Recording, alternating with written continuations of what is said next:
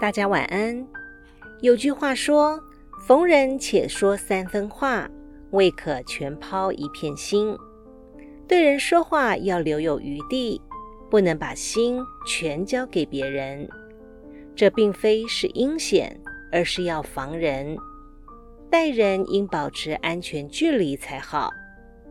今晚我们就来分享处世修养的经典著作《菜根谭》，其中的精选名句。阴者勿交，傲者防口。遇沉沉不语之事，且莫舒心；见信信自好之人，应须防口。这句话的意思是：假如你遇到了一个表情阴沉、默默寡言的人，千万不要一下就推心置腹表示真情。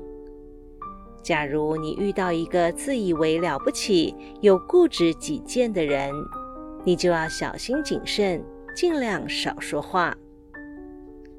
深沉不语的人，并不一定个个心怀诡诈，但在了解之前，不可不存戒心。而那些心地狭窄、自以为是的人，毫无例外是难以相处的。